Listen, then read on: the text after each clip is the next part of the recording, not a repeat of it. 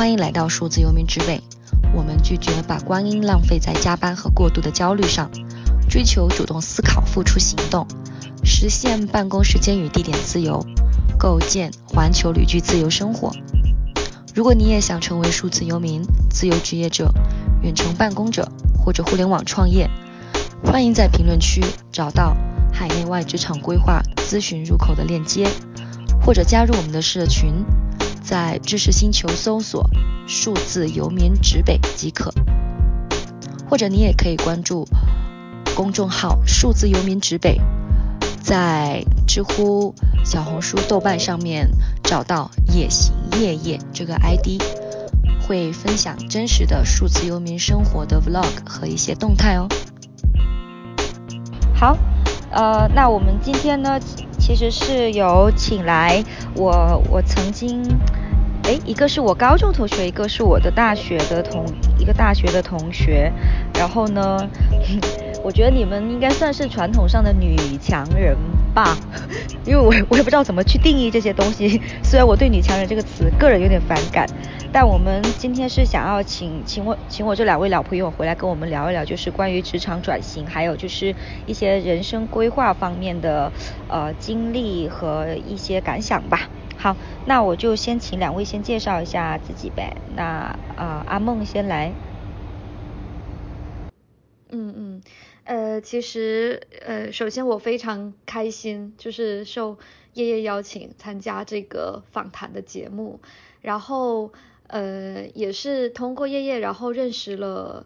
呃绿绿，就是呃，我们算是同一个行业了。那呃，我其实是。真正的从事这个行业呢，其实是二零二零年二二零一九年底才开始真正从事这个行业。那在这之前呢，我是在呃海外留学，在韩国留学，然后工作了一段时间，之后又回到国内的外企，又呃做了一些呃跟这个比较关联不大的一些工作，然后最后。在一九年年底才回到海南，然后实现转型的。那绿绿，请你介绍一下你自己和以前的经历呢？简单介绍一下自己啊，我叫绿绿，今年二十八岁，刚刚满二十八岁，金牛座。嗯，我其实是在海南读的读的书，小学、初中、高中。嗯，离开家时间比较长了，十四岁的时候离开家出门上学，嗯，到现在为止可能有十五、十四五年了吧，呃，然后我大学也在外地读的，呃，毕业以后在深圳工作，其实是总部，就是我的 base 在深圳，但是，呃，事实上我可能更长期的时间是在呃莫斯科，在国外工作。啊，属于是深圳跟国外两边跑的一个工作性质，然后行业大概是高新科技行业，呃，做的是国际贸易的内容。那我是在去年年底，差不多也今年年初的时间，呃，换了一份工作，然后现在从事从事现在这一份工作，时间并不是特别的长，啊，但是现在是等于说是回到三亚，在家人附近工作，啊，目前的情况基本是这样。嗯，呃，其实我想要找你们两个来两个人来聊一聊，因为是我发现这几年还是有。呃，之前我我记得在上大学的时候，其实我们都会很多人都会有点信誓旦旦的说，以后我可能大多数是不想回到家乡，呃，或者说呃，就当然我可以自己黑一下海南，因为我当时的我也觉得海南回去可能发展机会会很少。当然这个东西是风水轮流转，嗯，但是其实我我觉得我还是蛮震惊的，因为跟。呃，一般性说，从他上学时期到工作时期，都都想着说是在本地发展的这些人，那你们作为就是其实是在呃一些外企或上市公司，以及在国外是有这些工作背景的人，你们为什么当当时想要回到这一家公司，或者说是转到这个行业去工作呢？嗯，那我先聊一下，就是，呃，我个人是觉得说，自贸港背景下，我现在所在的这个行业是一个朝阳的行业，而且非常具有发展潜力。那，呃，如果我是继续留在我原来的呃工作的城市，如果继续留在深圳的话，我觉得我可能也没有得到这么大的一个成长机会。呃，回到家乡的一个好处就是可以快速的，呃。是用利用到你的这个在家乡这边的人脉，同时呢，我所在的这个行业呢，又能帮助我呃非常快速的积累政府和企业的人脉资源。嗯，嗯，那其实也可以理解成我们先透过这个现象去看本质，你你你其实不一不是说百分百的，因为他是家乡所以才回去，而是也看到了。它背后的这一个就是未来的发展的前景嘛，然后又又因为自己在这边可能会有跟其他人比起来是会有一些本地优势的，所以你会选择回来。那绿绿你是也是类似的原因吗？我其实不是哎，我其实不是因为要回家才回来的，我是因为看中一个呃工作机会。其实最主要的是因为我一个人比较自由，我去哪里都无所谓。包括大学在哪里读的，呃，工作选择深圳也是机缘巧合，我并没有说，当初也并没有说严格的意义上我要选择一个大城市还是小城市，我总体看的是工作上的机会对个人的成长，啊，包括到现在为止，现在做的这个决定也不是因为说啊，我想找一个更更可能合适我的地方安顿下来，倒不是不是基于这个想法。呃，最主要的可能我自己个人更看重人生的成长，就包括我自己内在的一个成长，我的学习，我知识的积累，还有我对这个世界的理解，对我所身处的经济行业的理解和见识的一个提升。啊，我希望这些收获它会变成我自己的。然后机缘巧合，因为有这样的一个机会，我觉得，因为之前在深圳工作的时候，我其实已经进入到一个比较，呃，平台的一个就。因为太熟悉了，就是工作的内容啊，还有呃整体的一个发展以及未来的方向都太熟悉了。然后另一方面，我觉得可能一直在疯狂的打输出，过去的很多年的工作里，呃，我可能到后后期成长成熟了以后，我就是疯狂的在输出，我自己并没有一个可以补充我自己内在可以吸水的这么一个机会，所以出现当出现一个很好的一个。嗯，发展的机会，比方说，呃，自贸港它会，呃，现在是风口浪尖嘛，等于说风风窗口期的时候，会有比较多的一些信息，还有一些资源，呃，不说有没有用，但对个人的对个人的一个见识是有比较大的帮助的。出于这样的一个角度，所以我就选择了现在这份工作，它刚好是在呃我家附近。当然了，就海口也也可能有这样的工作，但相比之下可能。呃，相当于说在家附近的工作算是一个工，嗯，工作之外的一个 plus 吧，就是一个礼包，所以我就选择了，倒不是说是因为回家，主要可能还是个人的一些就是加分项嘛，嗯，成长需求，嗯，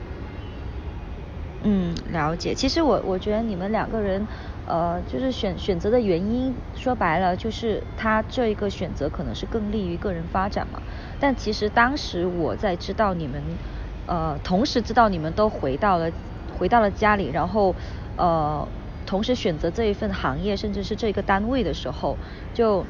呃怎么讲呢？因为我可能对你们的单位也不是非常的了解，呃，我们今天也没有必要去细聊。但事实上，就是在当时的我的认知里面，你们的这种转换是类似于一种从呃一种非常拼搏的状态，回到了一个类似于事业单位的这么一个地方。所以其实就是说，呃，业我觉得要要简单说一下，我们一直说我们现在的行业，但是没有说我们现在行业说呃做的是什么。就我们现在行业主要就是呃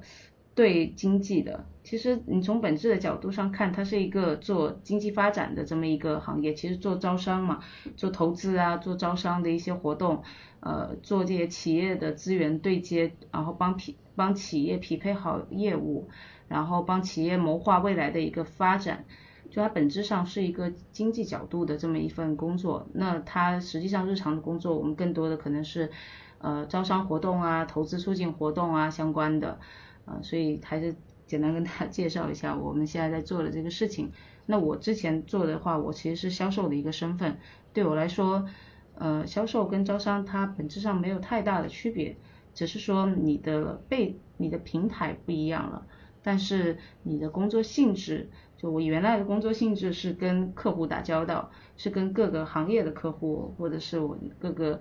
呃就是买乙方。呃，打交道。现在我们依然还是，我依然还是在跟客户打交道。呃，另一方面，我还要对接就是背背后平台的资源。以前在企业的时候，对接的就是总部平台的资源。那现在的话，对接的就是地方政府或者地方地方的资源。那所以其实这个也是绿绿你你要转型的一个原因吗？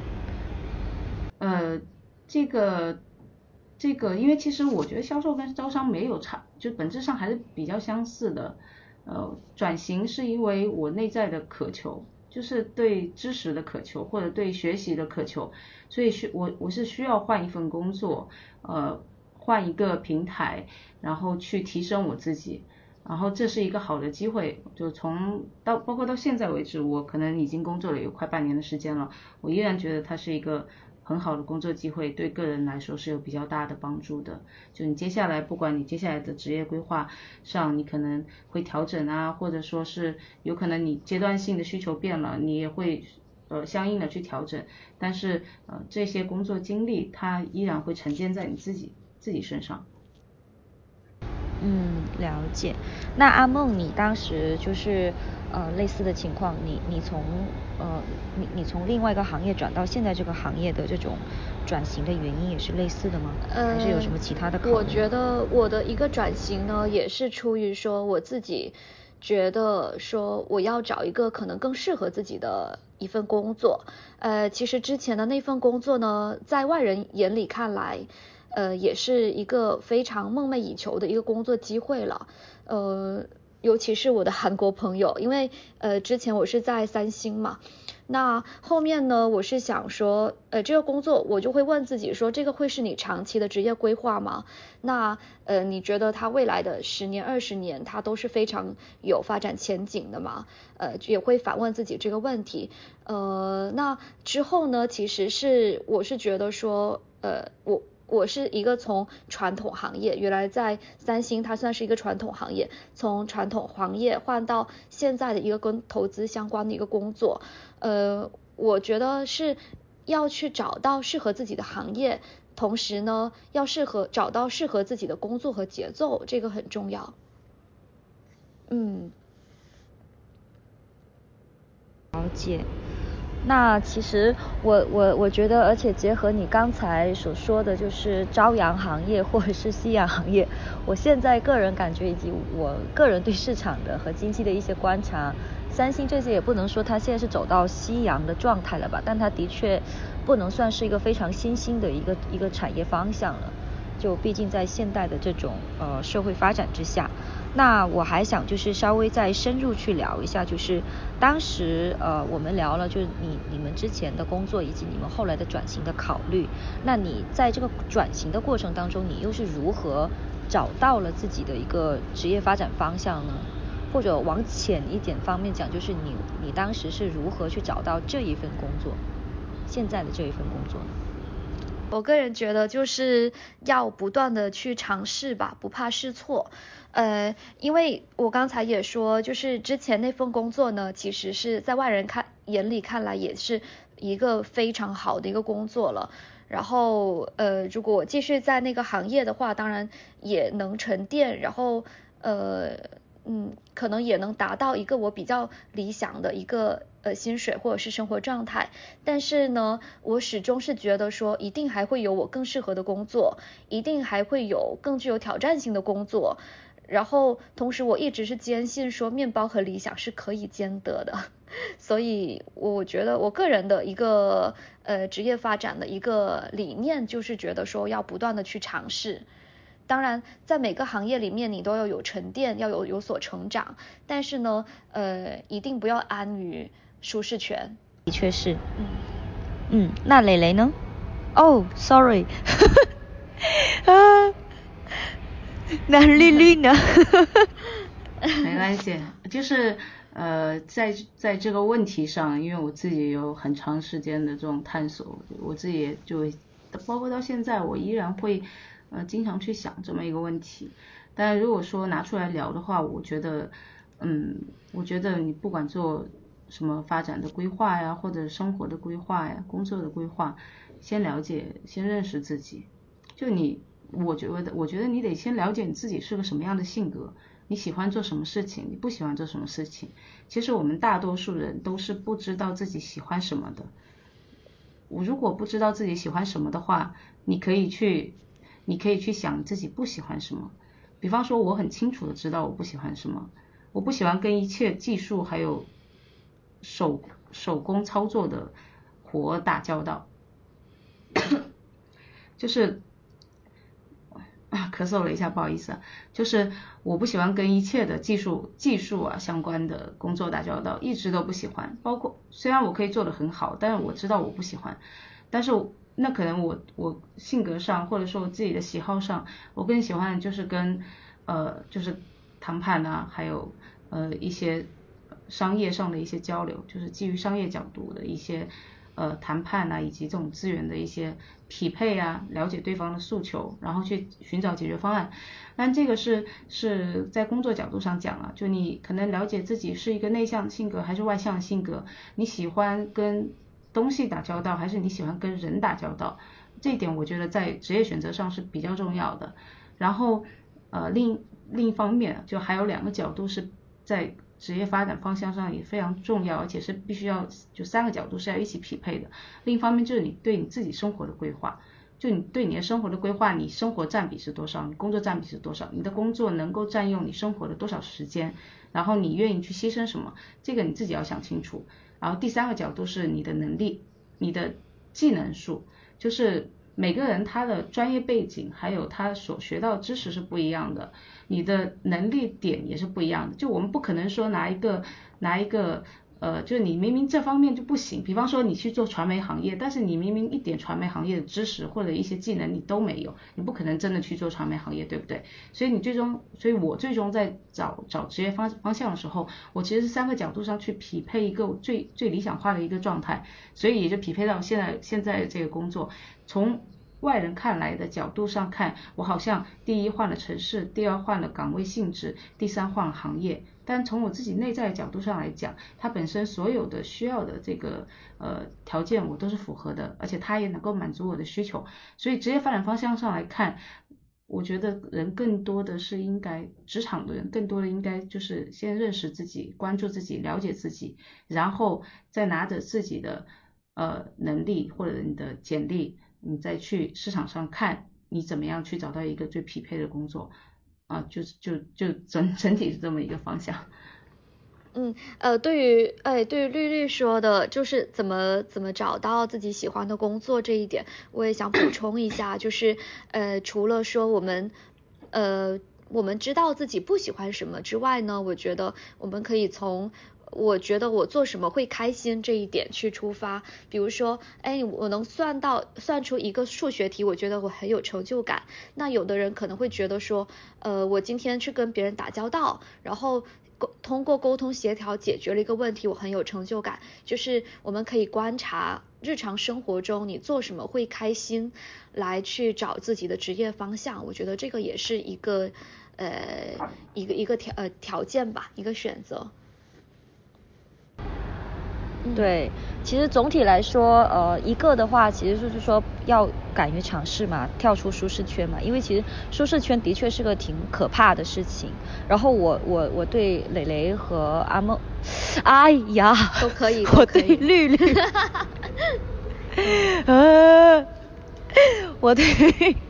我对丽丽讲的那个，就是知道自己不想不想要什么，那个感触也还是蛮深的。因为我当时在幺八年辞职，一直到现在都没有回去上班的一个大的动力之一，也是因为我我知道我我没有办法再回去办公室的生活了。然后后来也是按照呃，像阿梦说的，就是说在路上会发现自己会喜欢一些东西，比如说喜欢写作啊，或或者说比如喜欢像我现在做的是跟人交流嘛，就是其实在录播课的时候也是能有很多就是主义上的碰撞的，就所以说现实生活当中，嗯，很多人他们会可能会觉得很迷茫，但事实上还真的就是像像两位还有我们总的讨论下来的，就你先确定自己不需要什么，你就可以把很多东西给排除掉了。然后在这个基础上，你又去寻找自己喜欢的东西，或者说擅长的东西也可以。你擅长的时候也会有一点点，起码你不排斥它嘛。所以，所以其实，在这些方面的话，呃，我我觉得还是看起来，或者说，其实其实真的挺简单的。我我到现在我都不觉得职业选择是一件超级超级难的事情。我也不知道这样有没有点凡尔赛，但 anyway，虽然我是一个不上班的人，可是我还是有自己的职业规划的，呃。那我们我们前面有讲到，就是自己的这种职业规划等等，但就是我们毕竟还是一个社会性动物嘛。那特别是在国内这种环境的话，家人的这个角色在我们的人生成长当中，还是不能说他们是，嗯，起码在我看来，他们不是最重要的，但是他们会是我一些选择的，呃，会考虑到的一些因素。所以就是。在家人这方面，你们的家人对于你们的这种选择，或者说现在做的工作，他们会有什么看法，或者是他们有什么其他的态度吗？嗯，我这边的话呢，就是其实我目前的工作和我们所处的行业，因为现在海南，尤其是自贸港的一个建设速度是非常快的，是所有的政策还有所有的一些。呃，环境的变化它是瞬息万变的，所以要求我们这个工作节奏也是呃非常要要非常高效率，所以我们我们的工作节奏其实是随时要出差的，呃，包括我们这这这几次的一个。这个呃节目录制也是好几次是因为工作影响嘛，然后没有办法准时的去录制，呃对，然后这个工作呢可能呃甚至会有一段时间会加长到加班到深夜也是家常便饭的，呃所以我觉得它也是一个比较特殊的一个行业和状态，然后我家人对于这个我我。我现在所处的这个状态呢，是非常理解和支持的，同时也为也为我感到骄傲。他们觉得我喜欢就好，就是不会对我有太多的要求。嗯，呃，我的父母一般他从小就不会说去要求我，或者是干涉我的决定。包括我其实从深圳辞职的时候，我当时也有过比较迷茫的时候，我发消息给我爸爸，我说我说我要不要辞职。我问他，我爸爸说，我爸爸他永远都会跟我说，他说你的人生你自己决定，你的工作你自己选择，然后你的生活方式你也自己来规划。那他们其实只要我呃开心幸福就好。但其实我之前可能我很多年，我应该有四年四年五年的时间，五年了。我其实一年可能有十个月，我是在国外，我是在国外跑的，然后在国内时间可能最多就两个月的时间。呃，那个状态其实，那个状态其实我自己觉得是 OK 的，但是呃，现在回想起来，就是家人或者是身边的朋友，都是相对来说是比较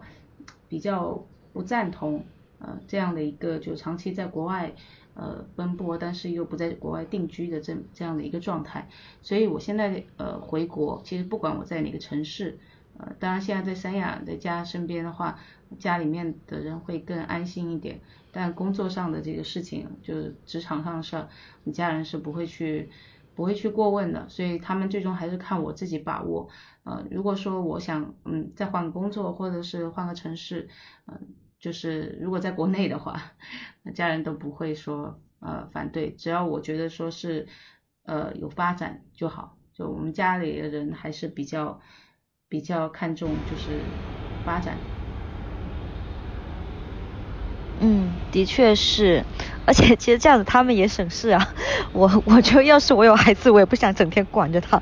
我自己吃饱了撑了没事干嘛。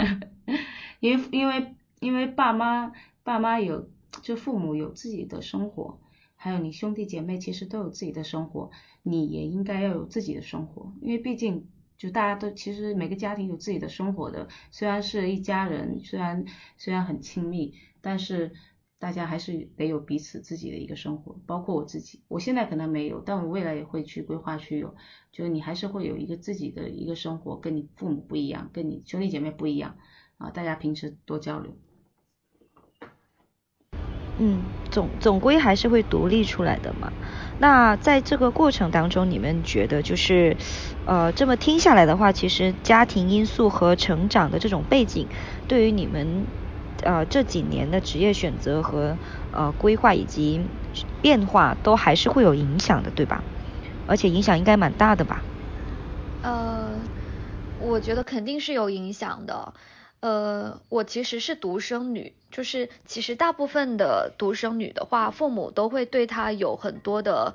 呃期待或者是要求。那呃，我觉得我的家庭给我的成长带来一个比较大的好处呢，就是让我非常的有主见。因为从我很小的时候，在上呃二三年级的时候吧，那父母在我很多我们家庭重大决定的时候，都会问我意见。比如说，呃，你希望我们的房子买在哪里？他他可能会给我两个选择，让我去选。他会觉得，他会问我说：“你希望我们的楼层选在哪里？”就是在很多父母眼里，觉得说你一个小屁孩还什么都不懂的时候，你的意见就不重要。但是我父母从来不是这样的，从小就会非常的尊重我的意见，然后会问我为什么这样做选择。呃，所以我从小就会参与很多的我家庭里面重要的决定，直到我觉得直到现在长大，那我。想要去哪个城市读读读大学，然后想要选择什么专业，呃，想要跟什么样的人谈恋爱，然后想要去哪个城市生活，到我出社会之后想选择什么工作，我都是完全听从我内心的选择，然后父母也是完全的支持我，只要我不是做什么呃伤天害理或者是违背社会的道德伦理的事情，嗯，所以我觉得我也很幸运啊，一直在做自己喜欢的事情，然后。就是很坚定，要从自自己内心的考虑出发。嗯，的确是，我们都好幸运哦。那绿绿的情况也是类似吗？呃，我我我可能有自己一个理解，就是我觉得原生家庭啊，就是对个人的影响其实是非常深远的，而且是非常非常可以说是沉重吧。就原生家庭带给。带来给个人的一个发展上，它是有好有不好的。放在我自己身上，呃，原生家庭对我的影响，当然有好的一面，就是我我父母给了我最好的呃条件，或者给了我最大的自由度，让我去呃去追寻或者去奋斗或者去拼搏都好。当然也有有可能不好的，就我们主要讲一些不好的方面对这个决定的影响。呃，我。就前面介绍了，我长期在国外生活，然后呃，我妈妈是特别反对的，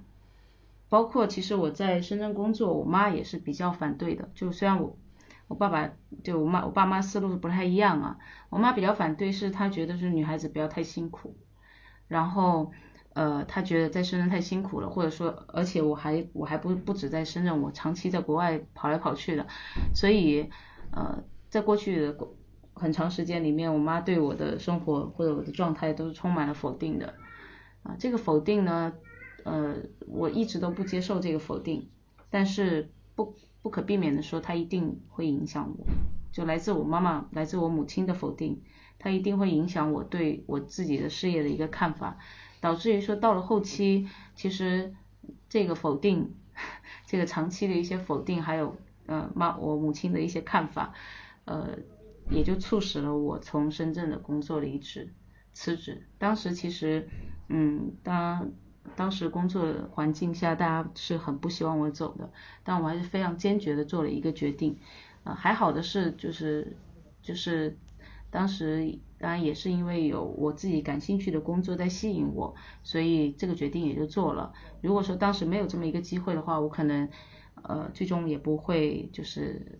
呃换工作成功。啊，因为最终最终还是会有多方面的一个考量嘛。但是我母亲对我的状态的一些看法，确确实实是会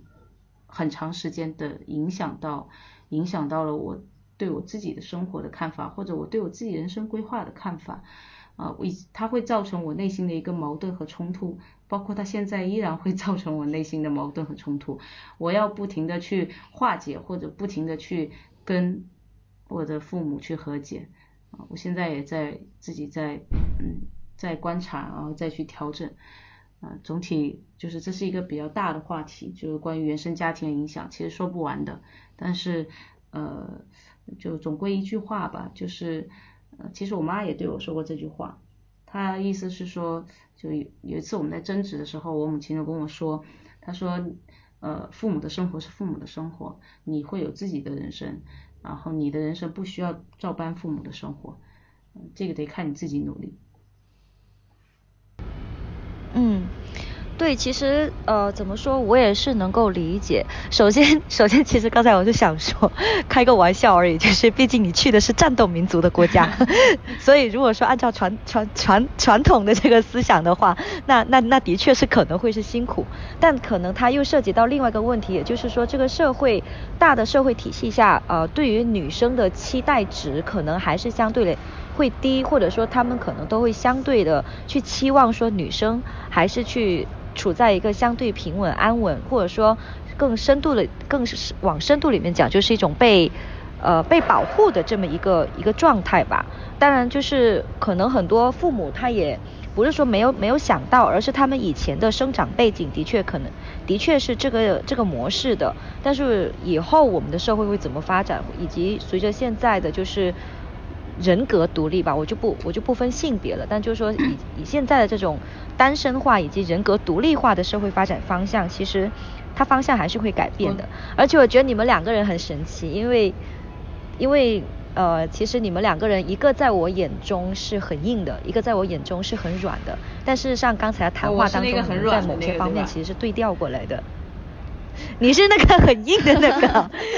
阿梦是个阿梦是平时看起来以为很软的，但事实上你们两个人其实，在呃或者说性格里面的一部分是有有有相反的，阿梦有那个有硬的一部分，然后阿绿 绿绿是有那个软的一部分的，就很很奇妙，我觉得。我觉得就刚刚谈的问题，我觉得时代不一样了，就我们的父母辈他们见到的是。呃，上了大学或者上了大专，就工作包分配，然后稳定的工作，而且大家都是一样，然后大看的都是你，呃，在哪一个级别的稳定的工作，拿着稳定的薪水，然后随着你的时间阅历不停的在呃增长，这个是父辈父母辈眼中的工作，到了我们这一辈的话，其实很难，因为我们这一辈呃更多看到的是市场经济。市场经济下要求的个人对个人的要求就是你稳定性这个东西，它就是一个玄学。现在连政府都不谈稳定性了，更何况是市场经济下的各类型的企业呢？所以到了可能我们九零后或者零零后的工作，或者接下来未来的年轻人的工作的这个时代，其实嗯更看重，大家应该更关注的是自己的工作能力，然后这才是最大的稳定性。嗯，对，哎，其实我之前看到一句话，我我印象还蛮深的，也就是说，在现代这个社会，或者说现代以及未来的发展方向，稳定才是最大的不稳定。嗯，你说什么？刚没听清大家慢慢去消化吧。我也没听清。稳稳定才是最大的不稳定。嗯，是，可以这么说，就是呃，我觉得九零后跟零零后。看到的世界跟父母辈看到的世界是完全不一样的。呃，其实我对这个问题，我我倒有不同的看法。我觉得说，其实呃，稳定能稳定，它有稳定的好处，但是呃，你我们可能选择的这个行业呢，它本身是非常具有挑战性的，然后它也具有很多不稳定性的。但是我也不否定父母以前我们呃父辈做的那些。就是在外人看来是金饭碗的那些选择，它就是一个好像很轻易的选择。呃，直到我是长大了，尤其是出来工作了，我才能理解说当时父母面面临多大的挑战跟困难，他们才能在这个社会能能呃走到今天的这样的一个水平。我我以前从来不这样觉得，直到自己出了社会，然后体呃体。验了很多就是工作啊生活方面的艰辛和困难之后呢，我真的是觉得我的父母都是很酷的人。就是我现在呃虽然在大家看起来也是一个嗯非常具有竞争力的一个工作岗位，但是我觉得我未必会比父母当时做出的努力更大，未必会比他们翻越更多更大的一个阶层。所以嗯，我觉得这个问题还是一分为二，就是呃稳定这个话题呢，其实是看自己适不适合，就是呃所谓的稳定，你也需要沉淀下来，然后耐得住很长时间的寂寞，然后才能最终的脱颖而出。不是这个稳定的这个意思是在父母父母辈里，稳定的意思是看他最终看的是你给谁工作。看的是你给谁工作，你给私人老板工作，就在父母辈眼里，你是给国家工作，还是给地方的体制工作，还是给企业，就是国国家背书的企业企业去工作，还是你给私人老板工作？这个是在他们眼里的一个稳定的一个概念。他们的稳定的概念，你给国家工作就是稳定，你如果不是给国家工作，那就是不稳定，因为你随时有可能被炒鱿鱼。就是或者你随时可能会被换血，所以这个是就是父母的一个看法，当然我尊重这个看法，尤其是我经历过呃体制内和体制外的工作的这个性质，然后我对平台这个东西有了不同的理解，我我我也认为就是父母，我也一定程度上会认为父母的一些想法它是呃有合理性的，但是呢换做到到现在二十一世纪新时代，或者说二零二零年了，二零二一年了，呃。除了除了说你这个你所在的这个背景，你平台的背景是否足够的好以外，还要非常非常的关注你自己的个人能力，你是不是能够拥有更多的选择权？嗯，我也非常认可绿绿的这句话，就是呃，真的是只有把自己的能力打磨的很好，呃，才这个才是最终的一个稳定。对对。就是它的内内核的话是是你的综合能力嘛，或者说是我个人感觉是保持清醒，保持独立思考，然后不断的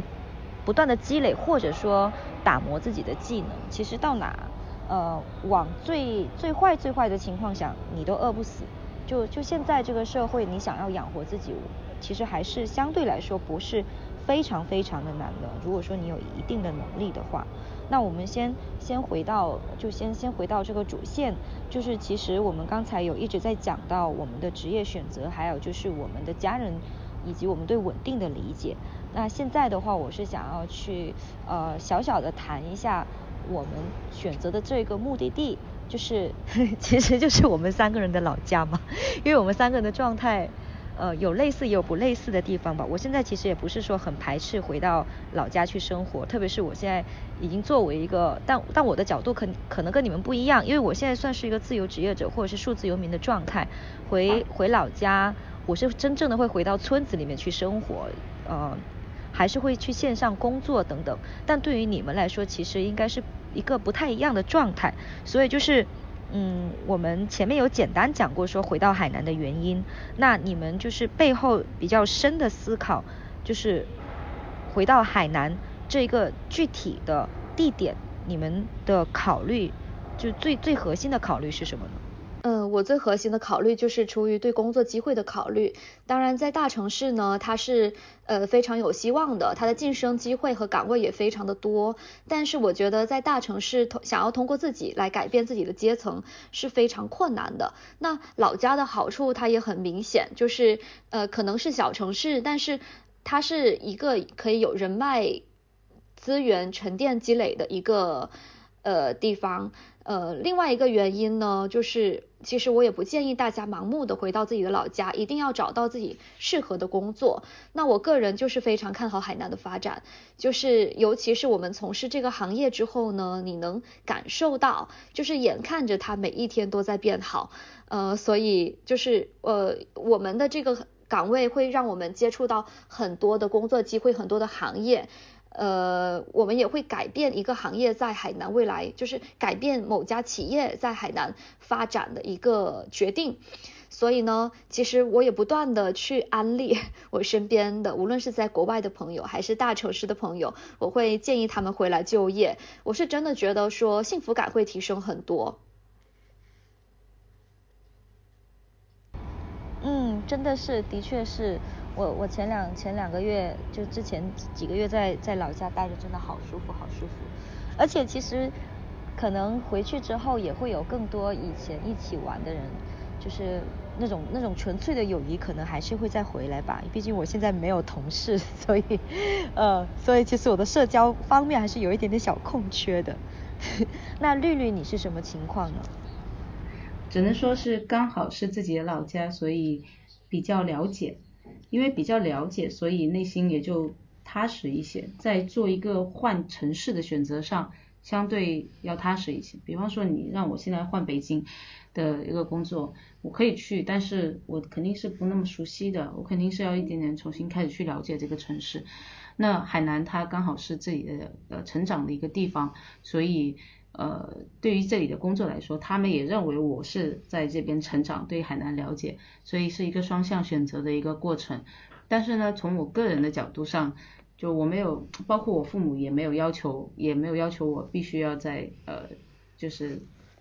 跟家人一起生活。我自己也不是，就是前面介绍了，我主要我不是因为想回家，所以选择了这样的做了这样一个决定。我主要还是因为看中这个呃自贸港这个平台的能量，嗯，现在这个我也看我也非常的确信确定，呃窗口。风口期的这种能量，所以我我我就个人上我还是比较确定，说我过来的话，不管是对我的个人成长，还是我的商业视野的一个呃补充，嗯是非常有帮助的。这个其实是我自己一直也非常渴望我能够学学习，我希望能够了解，就是我知道自己有哪些是不知道的、不懂的，我希望能够去学习。所以回海南不意味着回海南安分的过平淡日子。这反而是一个新的一个挑战的开始，就像梦梦应该跟我一样，我们的工作都不轻松的。我前两天不是生日吗？我生我生日那一天就是下班回家以后，我要跟家人吃饭和吃蛋糕。我这一到我一到房间，我先先睡了一觉，因为觉得特别的累。就是不但这个不意味着平淡，其实你换任何的城市或者换任何的工作，你从大城市回到小城市，这都是你重新要开始。去挑战新生活，呃，如果你一味的想着说我要安稳要平淡的话，你反而会过过不好这种日子，啊，所以到现在这个，我现在我在看的话，就如果哪一天别的城市有更好的工作机会，然后我我看中它的价值，我也可以从非常平等的工作角度的去考虑呃各个选择，总体是这样。嗯。嗯，那其实，在呃，从你们的角度，或者说无论你们是做哪一个选择还是决定，我还是能够听出非常坚定的这种主动思考，以及就是非常独立的去把这个选择给做出来。那你们会觉得在整整个过程当中，嗯，其实我不太想，我还是不用独立女性，我本来想用独立女性这个词去去聊，但现在我想想，我觉得就是说你们。呃，觉得在这个过程当中，你做到了就是真正的独立嘛？然后你在做出这种这些选择的时候，它这种独立的成分以及独立的呃程度，对于这些选择会有什么影响？嗯，就是就着刚才的话题，嗯，我们可能是都是因为说找到了适合自己的职业方向跟岗位，我们回到了海南，但是可能。呃，某一天你又找到了自己觉得更具有发展空间和挑战的岗位，你可能又会因此离开海南。我觉得这个都是有可能的。然后回到独立的这个话题呢，我觉得我理解的独立就是跟一你一个月赚多少钱是没多大关系的。就你月入一千块钱你可以独立，你月入十万你也可以独立。我身边的朋友就是无论是月入十万的还是月入一千的，我都能看到这样独立的例子。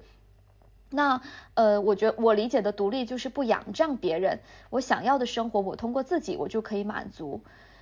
我个人觉得独立还是一件很快乐的事情的。其实小的时候，直到大学，我都特别害怕自己独立的那一天，因为已经有你可以依赖的父母，有你可以依赖的我曾经的男朋友，所以我是觉得说独立这个事情，在我当时是觉得很可怕，我不想要独立。但是真正的到我呃离开了身边所有熟悉的人，离开去走到一个陌生的国家的时候，呃，我就要开始。为我自己所有的选择做呃做决定，我要为我所有的决定来负责的时候呢，我就会发现决定这个事情真的超爽，就不再听别人瞎逼逼了，也不再轻易受别人的影响了，就是呃就是勇敢为自己的选择去负责任，嗯嗯，真的阿梦，其实我我觉得我是有看到你的。这样有点老母亲的心态，但我觉得我的确有看到你的一些成长，因为其实以前在高中的时候，呃，嗯，我不能说我很了解你吧，只是我从一个相对旁观者的角度去看，我觉得你还是一个超级乖乖女的一个形象吧，然后声音又很温柔很温柔，然后今年我回老家在遇到你的时候，我真的觉得你整个人的状态都都变了，就是能够可以说是你能够独挡一为自己的生活独挡一面了。特别是我还没有驾照，然后你开着车带我的时候，啊，就是看到我的我的职场状态跟 anyway, 看到我职场状态跟平时工作节奏的时候，别人一定不会觉得我是软妹子，会打破别人的这个观念，对，对，真的，嗯，会会很惊喜的。而而绿绿呢，其实我从大学的时候，嗯，怎么了？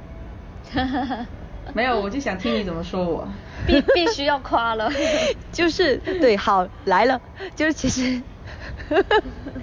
对啊，是要夸呀，因为因为其实今今天这么聊，我还是发现你们两个人其实是有很有很多不一样的面的。然后绿绿其实我是在大学时候开始认识嘛，其实在那个时候我就觉得，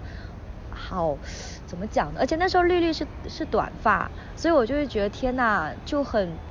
呃，我我就很，我就觉得我我跟跟你在一起会很很有安全感，然后再加上你后面在俄罗斯留学啊、工作这些经历的话，我整体的印象其实你还是很硬的。我还记得有一次我们要一起出去玩，然后我们在酒店里面，我们几个人都在聊天，然后你你在那里就是还在开开着电脑打电话的时候，我真的觉得就是觉得你又硬，但是我同时又有点心疼你，就是觉得你好，你很辛苦，然后。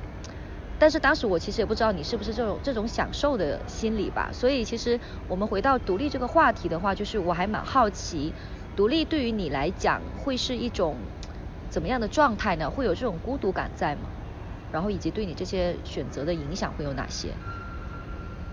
嗯，其实刚刚你提到就是有一天我们聚在一块的时候，我当时刚从从深圳飞海口嘛。然后那天就是到了以后，我就加了好久的班，然后完了下午也没跟你们去吃饭，我在酒店睡觉，就觉得特别累。但是就是我当时的状态就是，其实我现在回想我也不会觉得累，原因是什么？就是我后面后期后期的时候我是会开始觉得累了，但是那个时候我真真真正最累的那段那几年，我其实并没有觉得累。这个从工作角度出发，就是你是否甘心。就你是否甘之若饴？就你你当你觉得你的工作有有价值，并且你觉得你在成长的时候，你其实不会觉得会很累。但是当你就是日复一日的觉得你在重复的工作，然后重复的在操作自己已经很熟练的事情的时候，你可能就会觉得累。就是人的心态是非常重要的。然后回到这个独立女性的这个问题，就是呃，我是一个，我是一个。从我开始呃懂事青春期开始的时候，我就呃相对成熟一点的时候，我就是一个比较有支配欲望的人，就我需我需要支配能力，支配能力它能给我带来安全感。然后回到独立女性这个问题，我特别喜欢一句话，就是自由就是你内心孤独的站立。最喜欢这句话的核心在于说你内心孤独的站立，它不代表着你你。你平常的生活，你身边可能会有家人、有朋友、有恋人、有对象，就可能你并不是一个人，但是他跟你内心是一个独立的、孤独站立的这么一个呃形象是不冲突的。呃，独立女性就是会被很多社会上的人拿出来说，好像它是一个贬义词一样。但独立女性，我觉得它跟幸福本身不冲突。你你可以是一个就是呃有家庭、有孩子、有丈夫，呃有自己幸福的家庭生活的人，但是不代表你内心你内心依然是可以孤独的站立的。这孤独的站立代表的是你自己，就是说对自己一个分寸的一个拿捏。分寸是你的精神上，你人不可能完全独立的在这个社会上的，你的精神一定会依赖于某个东西，要么你会依赖你的工作，要么你会依赖你的家人或者你的伴侣，啊，但是你独立女性，她最重要的是你如何去拿捏好你自己内心的独立和对外的一个对他人的一个需求的这么一个分寸。呃，当下这个时代，独立是女性女性对自自己的一个渴求，对自我实现的渴求，并且它是女性给自己安全感的一个非常非常大的需求。因为每天我们的生活其实是充满很多风险的，你可能会生病，你可能会失恋，你会分手，会被劈腿，或者你会失业。你有你的人生有各种的充满风险的不确定性，所以女性不停的在呃去探索自己变得更好更优秀，去提升自己个人对抗风险的未知未知的抗风险的一个能力的要求，这这也是我觉得未来可能很长时间都会是整个社会进步的一个趋势。换做个人上来说，我对我来说就非常简单，就是。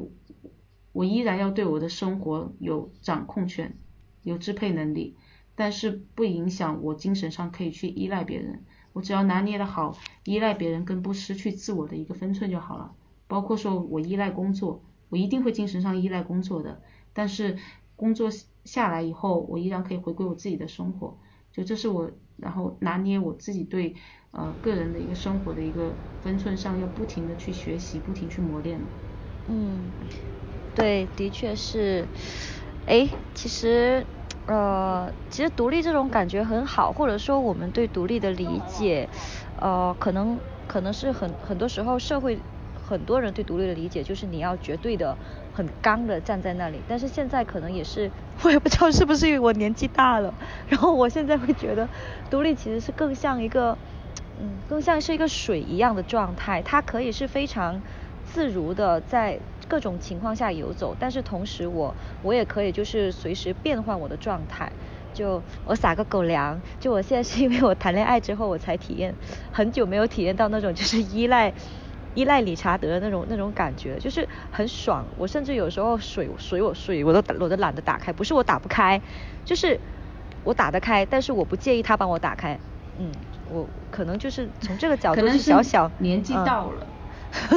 我觉得可能是年年纪，可能也不能说是年纪到了吧。就是我刚刚毕业的时候，我当时的大领导是个女领导，她特别优秀。她当时跟我说这么跟我们团队说了这么一句话，因为当时我是最年纪最小的。她说，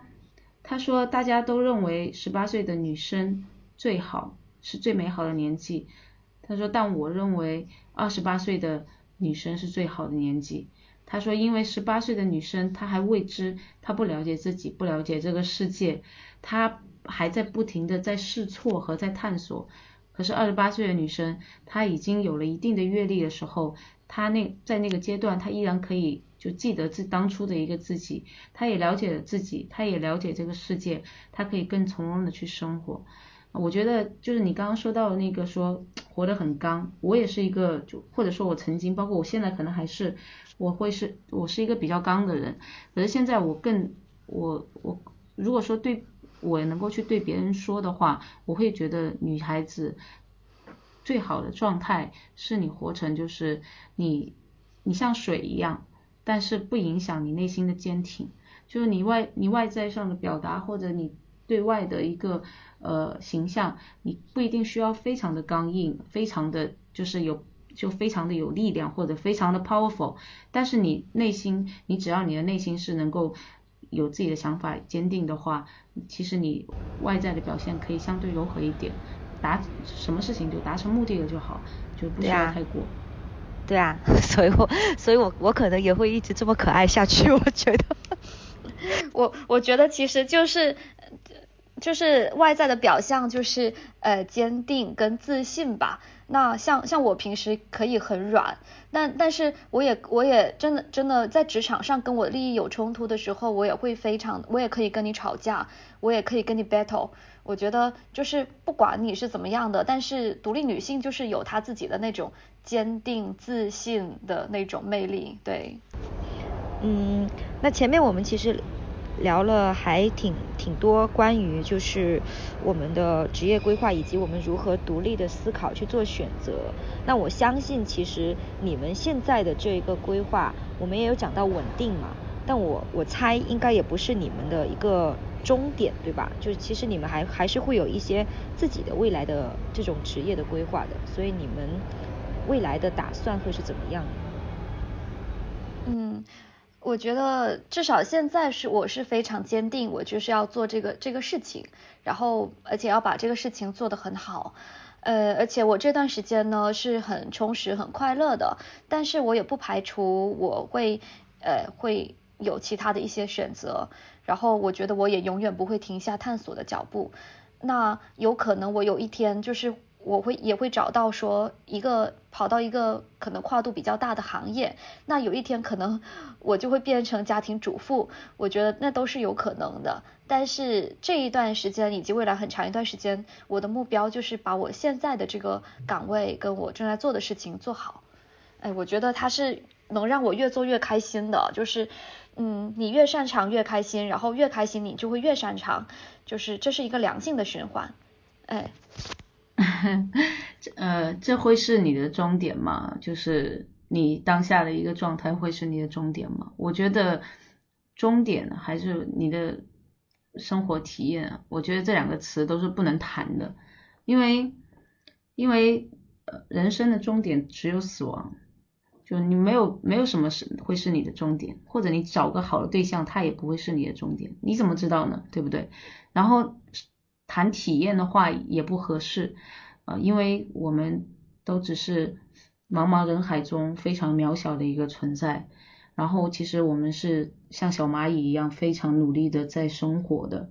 啊，体验的话，如果我们单纯抱着一种试一试看或者体验一下生活的这种心态，对对你的生活是不负责任的，你是没有办法专注的沉淀下来的。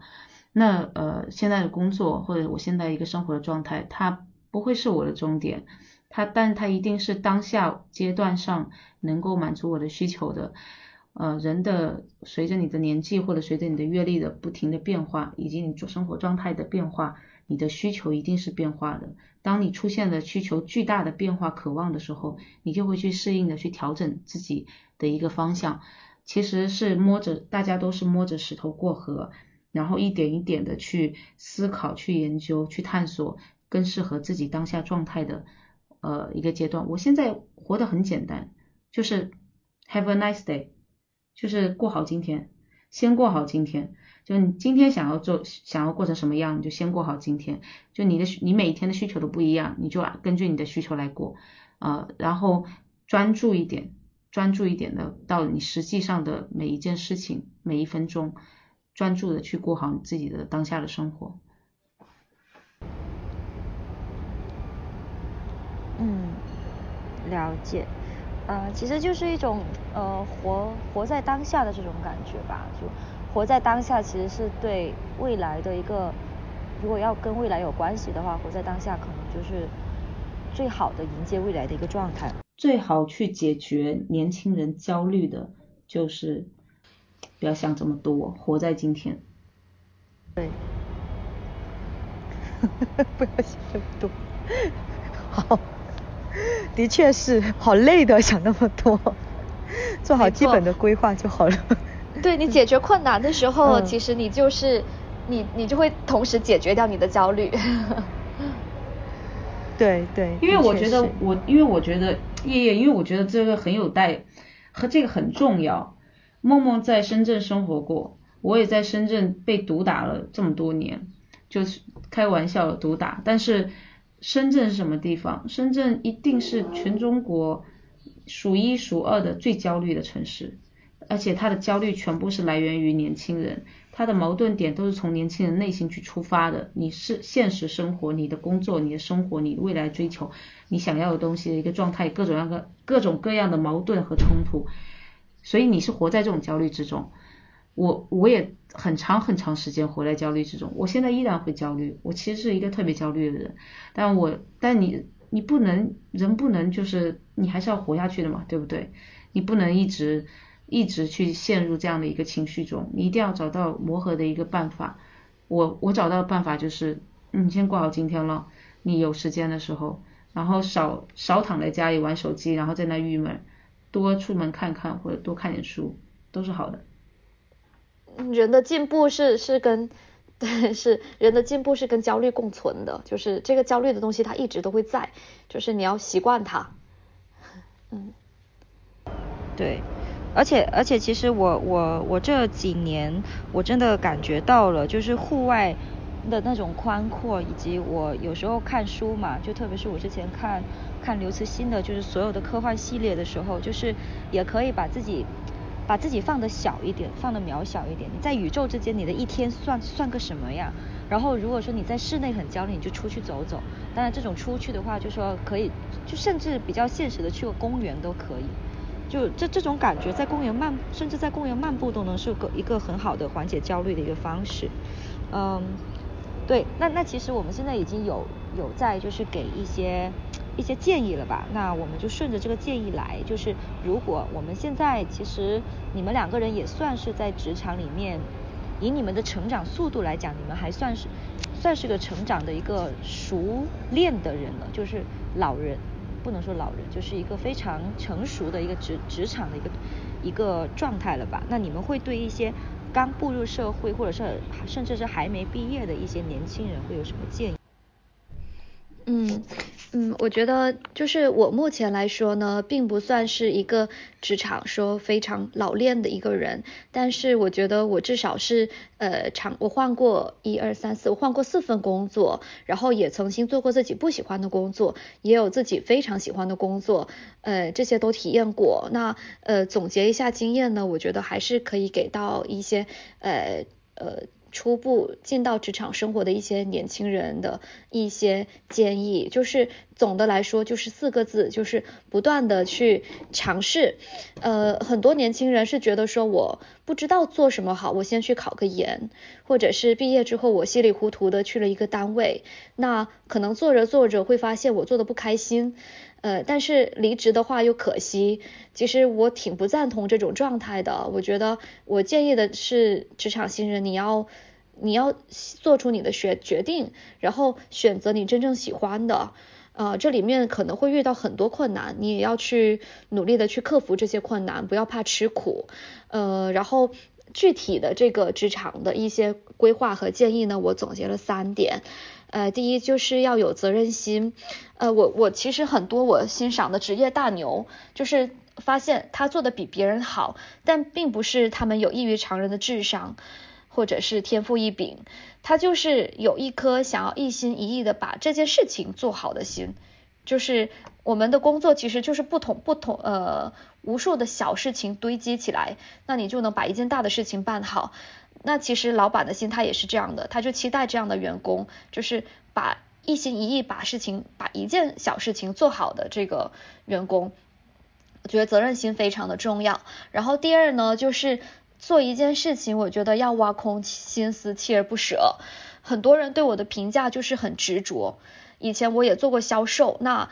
呃，我也我也曾经是销售冠军，就是哪怕我去兼职卖奢侈品、眼镜这样的，我也是销售冠军。那很多很多时候，我觉得我的职场经验就是执着、锲而不舍。我很多时候我会问我自己说。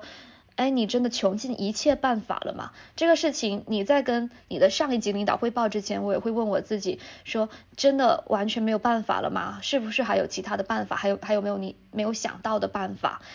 嗯，我觉得这个也是我们要思考的。然后第三点呢，就是保持一颗平常心吧。就是职业生涯里面，我们二十八岁是很年轻的年纪，未来肯定也会有焦虑期、迷茫期，包括现在也是，就是我们压力太大了。就是无论你在什么行业，你都会有自己的压力。所以我觉得，呃，不要让那根弦绷得太紧也很重要。就是。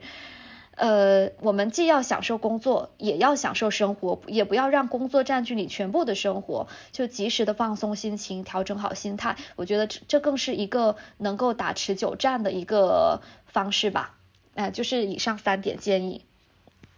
我没有什么高见，然后关于职场的一些工作办法，刚刚梦梦也说的很好了。然后关于就职场这个东西或者工作，其实很看个人造化的。然后也很看个人的这个你的一个理解，其实你人的心态非常重要，你抱什么心态去面对这个世界，这个世界自然就会回报你什么。所以，嗯，这一块就是我我自己一些，你说对一些职场新人的一些建议，这谈不上什么建议，但简单说就是，就是人生没有这种绝对的公式，也不会有任何一个人。可以给你开上帝视角，告诉你哪条路走的最对，哪条路走的最好。你你算不出来的，你算不了你最最大利益化的一个成果。你只能是脚踏实地，一点一点的去去摸索，然后摸着石摸着石头过河嘛。然后尽量把你能做的每一件事情做好。